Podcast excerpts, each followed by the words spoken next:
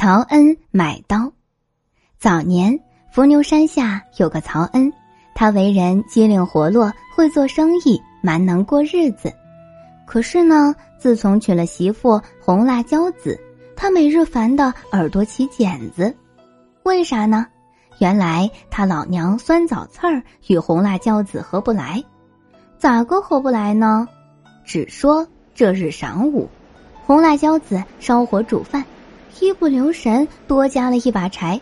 那饭不免有点糊了，那酸枣刺儿吃一口，嘟囔一声：“不成这样，喂猪呢？”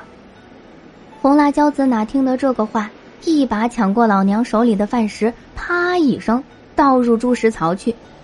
这下子可是捅了马蜂窝，老娘肚子里面立即生出一腔炸药，砰砰啪啪，翻天覆地闹僵起来。媳妇呢？长久来憋了一肚子气，这会子见风起火，越烧越旺。当下针尖对麦芒，冷言冷语升级为高声叫骂，一个哭，一个骂，一个喊，一个嚎。好不容易挨到黄昏，曹恩做买卖归来了。他孝顺啊，先到老娘屋里问安。那酸枣刺儿一见儿子，眼泪扑簌簌直往下掉。儿啊！人都说养儿防老，谁想娶了个天雷打的恶媳妇呢？曹恩一听不对劲儿，忙问咋回事儿。老娘只哭得肝肠寸断。今儿正午，我只说了一句饭糊了，他劈手把我饭碗抢了，一手倒去喂猪。我直到如今还饿着肚子呀，儿啊！这种日子我怎么挨得到老死？干脆我回我死鬼老娘家去，全当这辈子没生你这儿子吧。曹恩听了这话，心里像刀割似的难受，他低下了头，好一会儿没说话。想了半天，他含泪对老娘说：“娘，你放心，我做儿子的怎么能娶了媳妇忘了娘呢？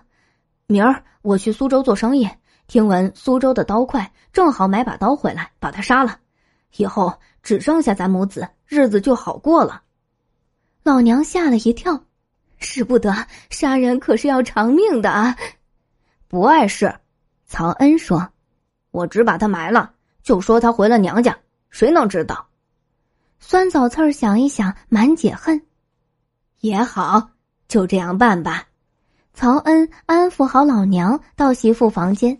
红辣椒子一见他，抽抽搭搭哭得冤。曹恩，我不和你过了。好娘子莫哭，有话好好跟我说。我打小在爹娘跟前被疼爱的金珠宝贝一般，自从嫁给你，从早到晚洒扫洗衣烧饭织锦，哪有一刻空闲？今儿煮饭只多加了一把火，你娘。你娘就左嫌右气，指桑树骂槐树，一直骂到刚才才停嘴。我受不得这个气，赶明儿回我娘家，你也不要拦我。曹恩低声下气，甜言蜜语把媳妇儿哄顺溜了，对他说：“咱俩一日夫妻百日恩，我怎么舍得你走？老娘她也活够日子了。明儿我去苏州买把刀，回来一刀把她杀了，咱俩好好过安生日子。”红辣椒子听着有点怕，可一想到酸枣刺儿那可恶样子，只觉活该。好，就这么说定了。第二天，曹恩收拾好行李，嘱咐他媳妇：“我这就去买刀，回来之前呢，你就对娘孝顺些。他再不对，你也要亲亲热热待他好。他也活不了几天了，这样子你也落得个好名声。”红辣椒子一口答应。放心，我只把她当亲娘供养。曹恩又去和老娘辞行，娘，我去买刀了。回来之前呢，媳妇再不是，你也要格外对她好些。她活不长了，你多疼她点儿，以后名声也好听。酸枣刺儿连连点头，得，你去苏州这些日子，我只当她亲闺女疼爱。于是曹恩出了门。红辣椒子心里装着事，总归睡不牢靠。天没亮，他就起了床，到厨房烧了一大碗香喷喷的疙瘩汤，打了三个鸡蛋，恭恭敬敬端去给她婆婆吃。酸枣刺儿听得厨房锅碗响，连忙穿上衣裳起了身，正打算过去帮忙，就见媳妇捧了大碗进来。娘，先前是我不对，我年轻气盛，惹您老人家受罪了。这碗香蛋疙瘩汤，就当给你赔个罪，认个错儿。老娘见媳妇变得这么温情体贴，心窝窝一下子甜暖起来。好闺女。先前娘也有不对，我一辈子尖酸爱挑刺儿，以后我都改了。来，坐到娘跟前，咱俩把这香蛋疙瘩汤分着喝。媳妇与婆婆把一大碗香蛋疙瘩汤匀成两碗，亲亲热热喝了个碗底朝天。这以后，婆媳俩有活一处做，每顿饭琢磨如何烧美味好东西吃。那日子只过得活色生香，一日连一日，那红辣椒子与酸枣刺儿的感情竟然越来越好了。